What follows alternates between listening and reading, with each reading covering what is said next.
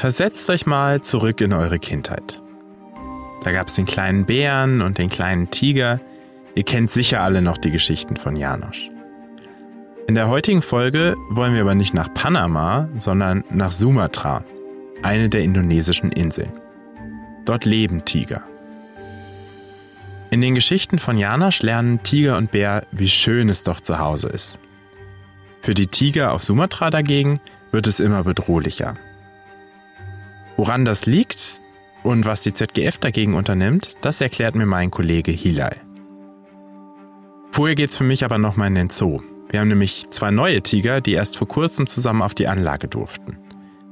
Warum es dafür Feuerwehrschläuche und Bengalos brauchte, das weiß Tierpfleger Daniel Höflich und mit dem treffe ich mich jetzt.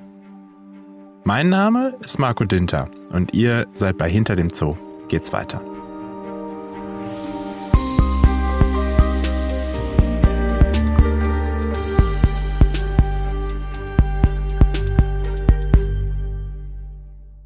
Ich wollte heute eigentlich ins Revier Ukumari hier bei uns im Frankfurter Zoo, aber als wir eben vor der Anlage von den Tigern standen, da war es ein bisschen laut, weil wir gerade mitten in den Osterferien sind. Deswegen habe ich beschlossen, meinen Gast lieber spontan zu mir ins Podcaststudio einzuladen. Bei mir ist der stellvertretende Revierleiter des Ukumari-Lands, Daniel Höflich. Hallo Daniel. Hallo Marco. Welche Tiere gehören denn eigentlich alles zu eurem Revier? Ja, Okumariland ist, ähm, ist ja ein Teil des Großreviers. Wir haben ähm, auf der einen Seite sitzen die Bären, gleich vorne am Eingang. Die ähm, teilen sich die Anlage mit den Waldhunden. Auf der dritten Anlage haben wir aktuell ähm, Ameisenbären, drei Stück. Und ähm, zurzeit die Baustelle, im, die Löwenanlage noch umgebaut wird, sitzen auch noch unsere zwei Löwen hinter den Kulissen, die leider nicht zu sehen sind aktuell für die Besucher. Und dann gehen wir rüber ins Raubtierhaus. Da haben wir dann unsere zwei, so zwei Sumatra-Tiger, unsere ähm, vier Fossas und eine Rostkatze aktuell im Katzendschungel. Und der Katzendschungel ist ja tatsächlich ziemlich tropisch angehaucht, wenn man da drin ist, äh, auch ordentlich warm. Ähm, mich interessieren heute tatsächlich eher die Tiger. Du hast eben gesagt, wir haben zwei. Wen, wen haben wir denn da eigentlich aktuell? Wir haben aktuell, ähm, unseren Tigermann ist der Emas. Und unsere Tigerweibchen, unser neues, ähm, sie sind da.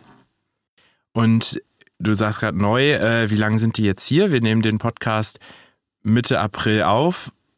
Grobe Zahl in Monaten, Jahren, Jahrzehnten. Wie lange haben wir Tiger? Daniel rechnet.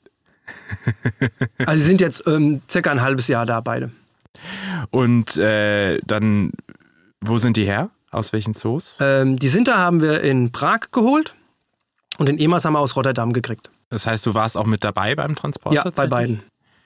Und dann nimmt, kriegt man die hierher, tut die in einen unserer Anlagen und äh, macht im Grunde die Schieber auf, damit die sich dann, hoffentlich sollen die ja sich wahrscheinlich auch paaren und äh, Nachkommen kriegen.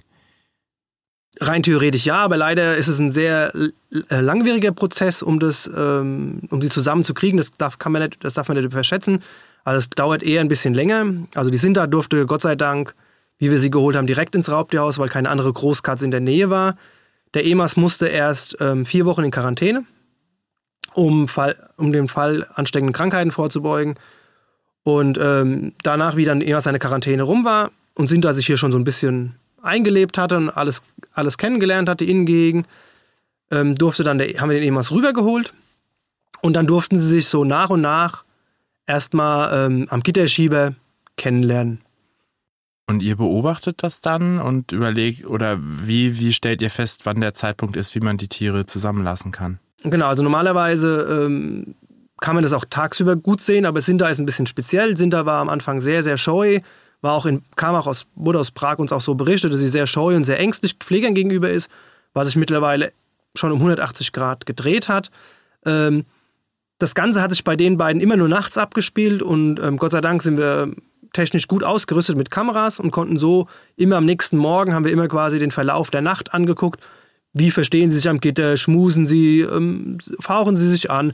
Aber das lief von Anfang an eigentlich immer alles einwandfrei. Also die zwei haben sich gesucht und gefunden. Ist das immer so bei Tigern? Also hat man da eigentlich ganz gute Chancen, wenn man die zusammenlässt? Mm, leider nein. Also Tiger ist, ähm, gerade Tigermänner sind da eher speziell drin. Die kennen leider, also ich drücke es gerne so aus, immer nur die Farbe schwarz und weiß. Entweder mögen sie einen oder wenn sie einen nicht mögen, kann auch schon passieren, dass sie sich ähm, gegenseitig, einer meistens das Weibchen, totbeißen. Okay, das heißt, man hat wahrscheinlich dann schon ein bisschen Puls in dem Moment, wo man das erste Mal den Schieber aufzieht. Ja, auf jeden Fall. Also wir haben dann gewartet, bis sie es, bis sie mal wieder rollig war. Das ist dann eher so die, ähm, das also viele Zoos machen es so, andere Zoos haben es ein bisschen anders. Aber wir fahren eigentlich die Schiene, dass wir gewartet, also wir haben gewartet, bis sie rollig war, weil sie auch beide unbedingt, man gesehen hat die ganze Nacht, sie immer zusammen wollten. Und dann haben wir sie dann, ähm, sind aber dann draußen im Außenkäfig und den Emas haben wir dazugelassen, dann haben, also in ihre Innenanlage, dann haben wir gewartet, bis Sinta an der Scheibe geguckt hat und wusste, ah, er kommt. Und dann haben wir aufgemacht und dann ist er freudestrahlend zu ihr auf die Außenanlage und es war von Anfang an, von der ersten Minute, ein Herz und eine Seele. Also es gab keine Streitereien, kein Anfau und nichts. Es war von Anfang an wirklich super.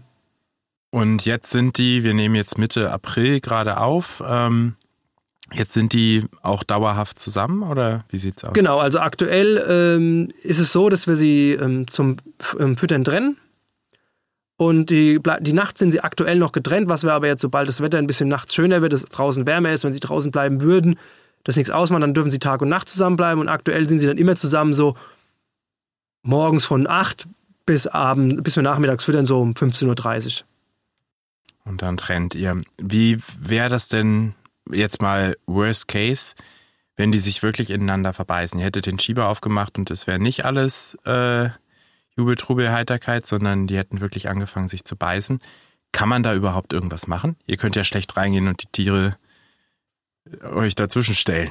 Be bedingt ja. Also wir hatten natürlich alles vorbereitet, alle Sicherheitsvorkehrungen. Wir hatten ähm, außen an den Außengehegen hatten wir Feuerschläuche liegen, die schon unter Druck standen, weil Wasser kann helfen, muss nicht. Ein Tiger liebt ja eigentlich Wasser, aber der scharfe Strahl ist dann doch schon mal erschreckend. Wir haben ähm, so äh, Fußballstadion Tröten gehabt. Wir haben ähm, Bengalos dabei gehabt und Kracher, um einfach, also laute oder helle Lichtsignale oder laute Geräusche erschrecken sie dann und dann rennt meistens einer so weg, dass man halt einen Zwischenschieber zumachen kann. Also es standen auch immer Leute an den Schiebern, dass wir für alle Fälle gewappnet waren. Innen im Haus hatten wir auch noch Feuerlöscher, die äh, das Geräusch, das erschreckt sie dann auch und dann ähm, dadurch treiben sie sich einfach, lassen sie sich auseinandertreiben. Also das muss man dann schon, aber ein Risiko ist natürlich auch da immer dabei. Und die Tierärzte stehen schon in den Startlöchern, falls doch was passiert. Genau, also die waren auch parat. Ähm, ich sagte gerade eher so im Scherz, ihr könnt ja nicht dazwischen gehen, aber das ist natürlich der Fall. Der, der Tiger ist ja eine riesengroße Katze. Da geht ihr nicht in die Anlage. Wie arbeitet ihr denn mit den Tieren? Also es ist so, aktuell ist es so, äh, momentan sind die morgens immer draußen auf den Außenanlagen. Sie lieben das beide. Morgen Nacht, also sie gehen dann immer, sie wissen schon, wann wir anfangen, die kennen die Uhrzeit besser wie wir. Meistens gehen sie morgens so um sieben, gehen sie raus. Und ähm, dann kann man die, dann macht man die Außenschieber zu, dann kann man innen drin erstmal alles in Ruhe sauber machen, reinigen. Und dann wartet Emas meistens schon draußen und drängelt, weil er von der großen Anlage rein will und möchte gerne sofort zur Sinter. Dann lassen wir ihn zuerst rein, dann geht er raus zur, zur Sinter, dann machen wir erst diese, die große Außenanlage sauber und dann sperren wir quasi noch einmal wieder zurück, beide auf die große und dann können wir die kleine Innenanlage, die Außenanlage sauber machen. Das läuft eigentlich aktuell wirklich prima. Und passiert da noch mehr an Interaktion? Wie muss ich mir das als Tigerpfleger vorstellen? Wie viel Kontakt habt ihr tatsächlich zum Tier? Ja, wenn sie Tiere wollen, also das Problem ist immer, die Tiere müssen es wollen. Sinter wollte es am Anfang überhaupt gar nicht. Das hat drei Monate gedauert, bis sie dann angefangen hat, ähm, Trainingsfleisch von der Pinzette zu nehmen. Wir machen äh, mit ihnen auch ein Training. Am Anfang noch, jetzt noch we äh, weniger, weil die es nicht gewohnt sind beide. Das, da bauen wir aber noch drauf auf, dass es so wie so eine Art Medical Training wird, dass sie sich ablegen, dass sie sich Blut abnehmen lassen aus dem Schwanz und dass man einfach so kleinere Sachen wie mal eine Impfung oder so einfach so machen kann, ohne gleich immer Narkose zu legen.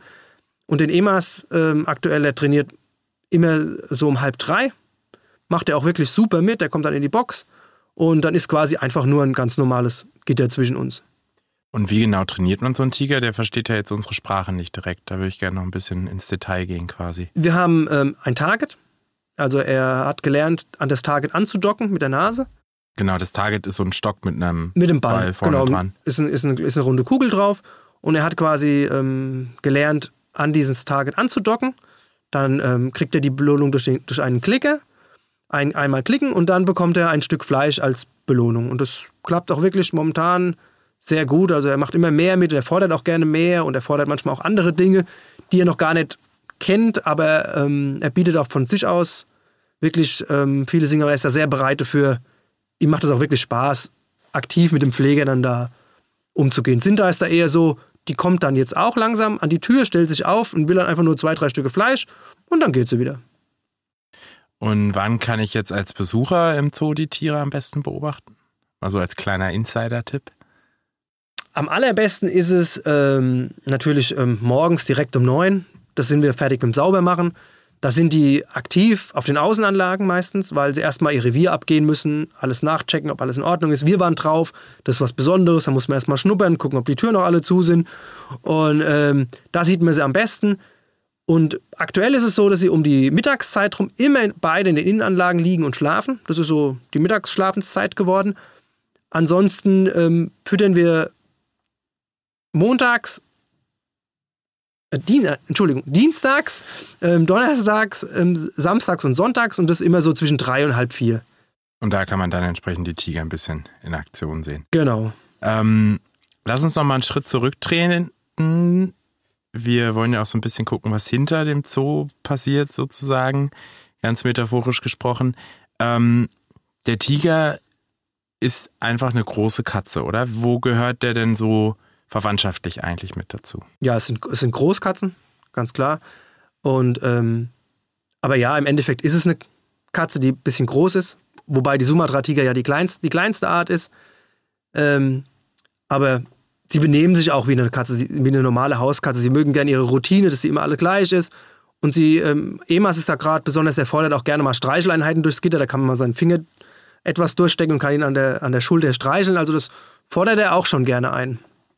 Und wie unterscheiden sich Großkatzen von Kleinkatzen? Zu den Großkatzen gehören zum Beispiel der Löwe, der Tiger, der Leopard, der Schneeleopard und der Jaguar.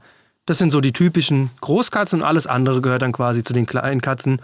Und was natürlich auch noch ein sehr ähm, tolles Merkmal ist für Leute, die Katzen zu Hause haben, Großkatzen können brüllen und die Hauskatzen die, also, oder Kleinkatzen allgemein schnurren eher. Und du hast eben davon gesprochen, dass der Sumatra-Tiger der kleinste Tiger ist. Was meinst du damit? Gibt es denn nicht den Tiger? Nein, es gibt, ähm, es gab früher neun Unterarten. Mittlerweile sind es leider nur noch sechs. Drei sind komplett ausgestorben. Und der Sumatra-Tiger hat sich, ähm, ist dadurch der komplett, ist der kleinste. Wobei der sibirische im Gegensatz der größte ist das ist nochmal eine ganz andere Hausnummer. Der würde zum Beispiel bei uns Probleme haben, durch die Schieber zu kommen. Wo der Sumatra-Tiger locker durchpasst, würde der sibirische Tiger echt oben an die Ecken anecken. Und woher kommt der Sumatra-Tiger? Wie der Name schon sagt, aus, der, der, aus Indonesien, auf der Insel Sumatra. Die sind nur auf der Insel Sumatra und haben vereinzelte Naturschutzgebiete, wo sie noch vorkommen. Leider werden es auch immer weniger. Deswegen sind sie auch stark bedroht, weil mehr abgeholzt wird, verbrannt wird, um Palmölplantagen und etc. anzubauen. Und dadurch ist leider der Tiger gezwungen, immer weiter sich zurückzuziehen. Und wie sieht der Lebensraum des Tigers aus? Das sind, das sind Urwälder, gehen auch, gehen auch sehr hoch in die Berge und ähm, alles im Dickicht, dschungelmäßig, ähm, wo er sich verstecken kann, weil er ist ein Lauerjäger. Er wartet quasi auf seine Beute und dann macht er einen Riesensprung auf die große Beute, die auf Sumatra Hirsche sehr viele Wildschweine sind, aber auch mal was Kleineres, wenn es ein, ein Hase oder was halt gerade vorbeiläuft. Genau. Das heißt, ich muss mir den Tigertag so vorstellen, der liegt den ganzen Tag irgendwo im Busch rum und wartet darauf, dass was zu essen vorbeikommt. Genau, natürlich muss er immer sein Revier ablaufen, muss checken, dass keine Eindringlinge kommen. Aber auch das machen sie auch unsere ja gerne, weil viele Besucher dann gerne fragen, oh, man sieht ja gar keinen Tiger ja, sie liegen sehr gerne in unserem Bambus und ähm, schlafen, aber wenn man sich mal einen Augenblick Zeit nimmt, zu 90 Prozent sieht man sie immer. Dann sieht man irgendwo einen kleinen gestreiften Haufen zwischen dem Bambus und da ruht er sich dann halt gerne aus.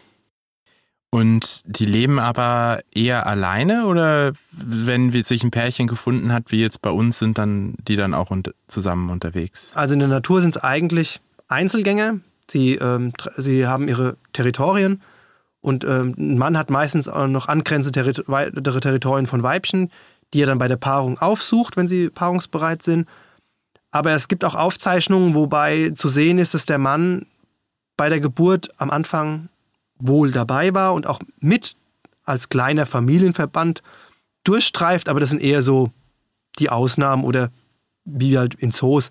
Da kann man das eher sehen wie in der Natur. Du hast mir gerade das perfekte Stichwort geliefert mit Aufzeichnungen. Ich spreche nämlich jetzt gleich mit jemandem, der bei seiner Arbeit jederzeit äh, einem Tiger quasi direkt gegenüberstehen könnte, ohne Gitter dazwischen. Ähm, der lebt und arbeitet auf Sumatra, kümmert sich auch um genau solche Aufzeichnungen und ähm, genau darüber werde ich jetzt mit meinem ZGF-Kollegen Hilai sprechen. Dir erstmal vielen Dank, Daniel. Bitte.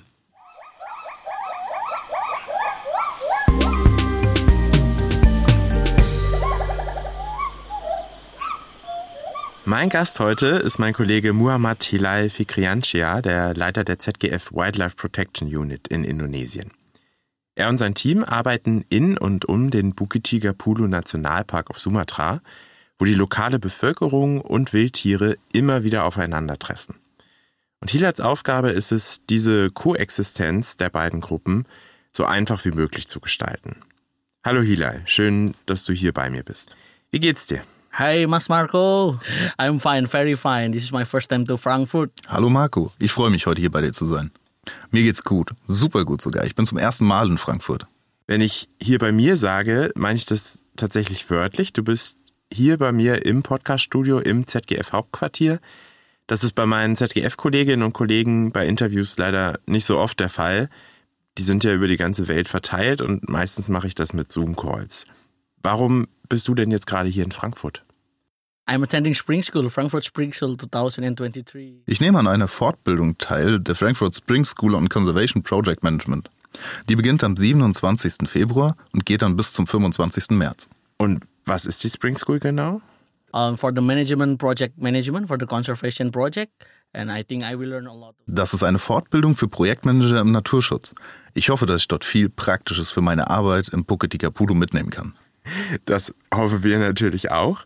Vielleicht bringen wir sogar mal eine, eine extra Folge zur Spring School. Das ist nämlich tatsächlich eine sehr spannende Geschichte.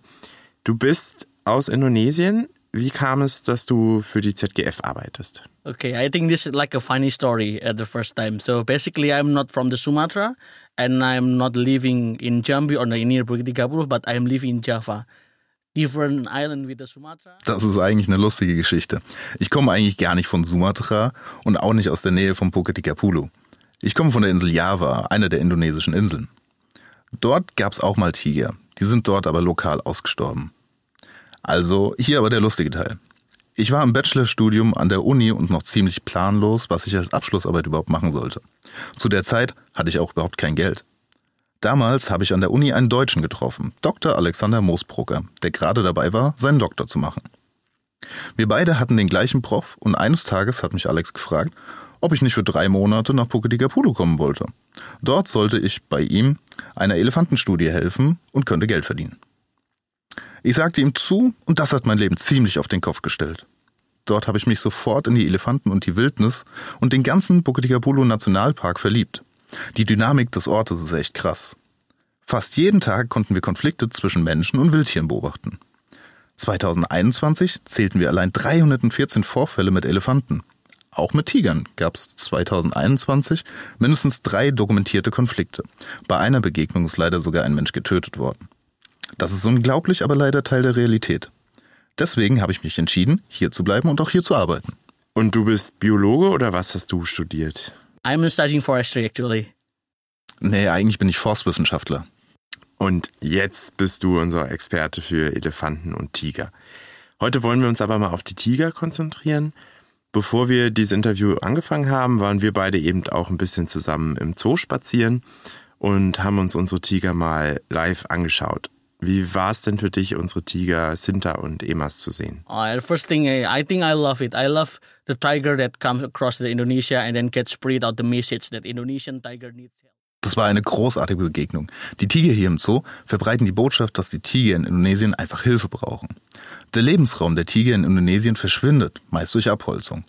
Deswegen ist es gut, dass es hier auch Botschafter für sie gibt.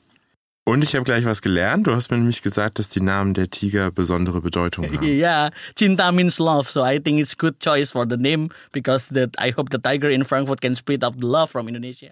Sinta zum Beispiel heißt Liebe, eine gute Wahl. Sie kann euch die Liebe aus Indonesien bringen. Emas heißt Gold, eins der wertvollsten Materialien in Sumatra. Und das bedeutet auch Bruder auf Javanesisch. Also Bruder und Liebe. Das sind doch zwei passende Namen für die Tiger. Das stimmt. Du arbeitest ja in Bukit Tigapulu und dort gibt's ja Tiger. Warum ist das ein Gebiet, in dem die sich wohlfühlen? Okay, actually, Bukit Tigapulu landscape is consists of some constellation. Also die Landschaft in Bukit Tigapulu besteht aus unterschiedlichen Gebieten. Das erste ist die Kernzone, der Nationalpark. Knapp 1500 Quadratkilometer mit vielen Hügeln und Hängen. Das ist ein idealer Lebensraum für Tiger. Dort leben auch seine Beutetiere, sowie Wildschweine oder kleine Hirsche. Beutetiere, also Tiger sind Raubtiere. Was fressen die normalerweise noch? Actually, tiger have some preference, right? The first is deer, pig, or another herbivore. In Also Tiger haben Lieblingsbeute. Dazu zählen Wildschweine, Hirsche und andere Pflanzenfresser. Aber es wird für sie immer schwerer. 2020 und 2021 sind durch die afrikanische Schweinepest viele, viele Beutetiere verendet. 2018 konnten wir noch viele Wildschweine nachweisen. Heute sind sie recht selten. Das führt dann eben auch zunehmend zu Konflikten mit den Menschen, die um den Nationalpark herum leben. Denn die Tiger müssen den Schutz des Nationalparks verlassen und finden ihre Beute dann bei den Viehherden der Menschen. Stell mir das ganz schön gefährlich vor. Du hast ja auch schon gesagt, es kam auch schon zu Unfällen. Wie reagieren die Menschen, wenn ihnen praktisch ein Tiger durch den Vorgarten läuft? Actually, we are uh, with with the BKSDA Jambi, the Nat- National Conservation Agency of Indonesia, that work in Jambi. We are also work to the give a socialization to the. Von der BKSTA, der indonesischen Naturschutzbehörde, die auch in Jambi arbeitet, dem Distrikt am Nationalpark, gibt es eine Guideline für die Menschen, die dort leben. Darin steht, wie sich Menschen verhalten sollen, die einem Tiger begegnen oder wie man das Risiko für die eigenen Tierherden verringert. Ich weiß, dass sie auch viel zum Schutz der Bevölkerung vor Elefanten macht, die ja auch oft zu Problemen führen. Wie sieht das beim Tiger aus? Wie kann man Menschen da effektiv vor Zwischenfällen schützen? Uh, actually, we also have some socialization, right? So we are spread out the information. Also wir sind auch in den Gemeinden unterwegs und sprechen mit den Menschen darüber, wie man mit den Tigern leben kann. Es ist genau die gleiche Gemeinde, die auch mit den Waldelefanten sich arrangieren muss. Deswegen kennen sich meine Teams mit beiden Konflikten aus und informieren die Gemeinden dann. Aber wie halte ich jetzt konkret den Tiger aus meinem Garten fern? Basically, is the one the big problem in Bukit Tigapulu is the people uh, is entrapped inside the hu- tiger habitat. So you know, the, in in the southern part of Das ist ein großes Problem in der Region, dass die Menschen praktisch im Tigerhabitat eingeschlossen sind. Südlich vom Bukit Tigapulu Nationalpark ist das Land Ecosystem Accession Area. Das heißt, die indonesische Regierung hat das Gebiet explizit als Korridor und Lebensraum für Wildtiere festgelegt. Aber genau dort leben auch Menschen. Die Tiger sind also nicht im Vorgarten der Menschen, sondern es ist genau umgekehrt. Es ist also schwierig, die Tiger zu ignorieren, weil wir praktisch in ihrem Haus leben. Trotzdem helfen wir dabei, Konflikte zu vermeiden. Gemeinden dürfen zum Beispiel ihre Herden nicht außerhalb der Gebiete grasen lassen, die überwacht werden. Und es wurden Zäune gebaut, die die Herdentiere schützen sollen. Allerdings gibt es auch eine Tradition, die Herdentiere wild grasen zu lassen. Das versuchen wir dann aber durch Aufklärung etwas einzudämmen, weil die Tiger natürlich das Ganze animieren kann, die Herdentiere dann als Beute anzusehen. Was passiert, wenn ein Tiger zum Beispiel Rinder reißt? Gibt es da Kompensationen oder sowas? No, no, I think no, because you know that the the human enter the the habitat of the tiger. Why we should? Nein, die gibt es nicht. Die Menschen dringen in den Lebensraum der Tiger ein und nicht umgekehrt. Den Menschen hier ist klar, was Tiger fressen und wie sie sich verhalten. Es ist ein bekanntes Risiko, wenn man in dieser Region lebt. Okay, und was macht die ZGF, um den Konflikt zu entschärfen? Yeah, we are we currently we are doing some patrol, right? We have a lot patrol in the Bukit. Also momentan sind wir auf Patrouille innerhalb und außerhalb der betroffenen Gebiete. So können sie auf akute Gefahren reagieren und Menschen warnen. Zusätzlich führen wir Studien zu den Bewegungsmustern der Tigerpopulation durch, die mittel- und langfristig dann wirkt. Dazu nutzen wir Kamerafallen, die Tiger aufzeichnen. So erkennen wir, wo und wie viele Tiere dann unterwegs sind. Die Informationen gehen dann an die nationalen Behörden, die dann die Bevölkerung informieren. Von wie vielen Tigern sprechen wir hier eigentlich?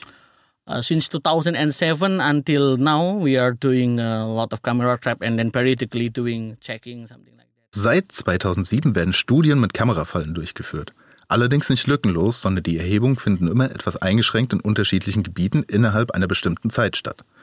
Bisher wurden etwa 30 unterschiedliche Tiere identifiziert, aber die Zahl ist schwer einzuschätzen. Wir beobachten, wie immer mehr Lebensraum der Tiger zerstört wird, immer mehr Menschen in diese Gebiete vordringen. Deswegen sind es in meinen Augen eher weniger als 30 Tiere in der Region. Kennt ihr denn die einzelnen Tiere? The first thing is you must know that we are recognizing every individual using their patterns. And then some of the individual get Wir unterscheiden die Tiere anhand ihrer individuellen Fellmuster. Einige haben Narben oder sie haben Nachwuchs bekommen. All das sehen wir auf den Bildern der Kamera fallen. Ein besonders auffälliges und außergewöhnliches Tier ist Emma. Sie wurde durch eine Drahtschlinge an einem Bein verletzt und lebt seitdem mit nur drei funktionierenden Beinen im Dschungel vom Bukit-Tikapulu. Seit 2017 sehen wir sie immer wieder auf unseren Aufzeichnungen. Sie lebt und kämpft sich trotz der deutlichen Bewegungseinschränkung weiter durch den Dschungel. Das ist echt beeindruckend. Durch eine Drahtschlinge verletzt, das heißt, die Tiger werden auch gewildert? Yeah. th- Uh, there is a lot of poaching in uh, Sumatra, right? But not only for the tiger, but also Oh ja, es gibt viel Wilderei in Sumatra. Opfer sind nicht nur Tiger, sondern praktisch alle Wildtiere. Aber wenn Tiger getötet werden, hat das einen immensen Effekt auf das ganze Ökosystem, in dem sie leben. Tiger sind Raubtiere. Sie jagen und helfen damit, andere Tierpopulationen zu regulieren. Fällt der Jäger weg, können sich andere Arten ungehindert ausbreiten und das ist auch nicht gut für die Stabilität des Ökosystems. Also müssen wir die Tiger wirklich schützen. Es gibt ja eh nicht mehr so viele davon. Weißt du, wie viele Sumatra-Tiger es überhaupt noch gibt? On Sumatra, I think it's approximately in the 500 or maybe 800. In Sumatra insgesamt gibt es schätzungsweise 500 Tiger. Aber es gibt viele weiße Flecken auf der Karte. Also Orte, darunter auch viele Schutzgebiete, in denen noch keine gezielten Studien durchgeführt wurden. Das will die indonesische Regierung ändern und die Zahlen aktualisieren. Kannst du mir zum Abschluss jetzt noch mal einmal kurz die Arbeit der ZGF auf Sumatra zusammenfassen? So the first thing for the long term, we have to establish also the ecosystem restoration concession. Also erstens helfen wir das Gebiet der Ecosystem Restoration Concession zu erhalten. Davon gibt es mittlerweile zwei große Blöcke am Rand des Nationalparks. Das ist auch der Hauptlebensraum der Tiger. Zweitens patrouillieren wir innerhalb und außerhalb des Nationalparks mit unseren Teams. Wir achten nicht nur auf Wilderei, sondern schauen auch, wo illegal Holz geschlagen wird oder Menschen sich ansiedeln. Das sind die Präventivmaßnahmen, die dabei helfen, den Lebensraum der Tiger zu erhalten. Und drittens sammeln wir Daten zu den Tigern und ihren Beutetieren durch die Studien mit den Kamerafallen. Mit den Kamerafallen überwacht ihr die Tiger im Nationalpark. Das heißt, du hast eine Menge Bilder schon gesehen, aber hast du denn auch schon mal einen äh, Tiger in der Wildnis gesehen? No, no, no, not yet. I hope not, because you know it's kind of scary if you are facing a tiger, right? Nein, leider nicht. Oder ich hoffe, das passiert auch nicht, denn ich hätte echt Angst, einem wilden Tiger zu begegnen. So viele Tiger sind es ja tatsächlich nicht. Du hast gesagt, ungefähr 30 in Bukit Tigapulu. Hast du denn da überhaupt noch Hoffnung? yeah, I still have a hope for the tiger, for especially for the Bukit Tikapulu, with the FZS that concern. Ja, auf jeden Fall. Besonders für die Tiger im Bukit-Tikapulu. Wir bewegen da eine Menge und deswegen habe ich auch Hoffnung. Vor allem in dem Gebiet, in dem wir mit unseren Teams unterwegs sind, also in der Pufferzone und innerhalb des Nationalparks. 1500 Quadratkilometer im Nationalpark bieten auch eine Menge Platz, besonders wenn man den Schutz des Tigerlebensraums priorisiert. Danke dir vielmals für das Interview, Hilal.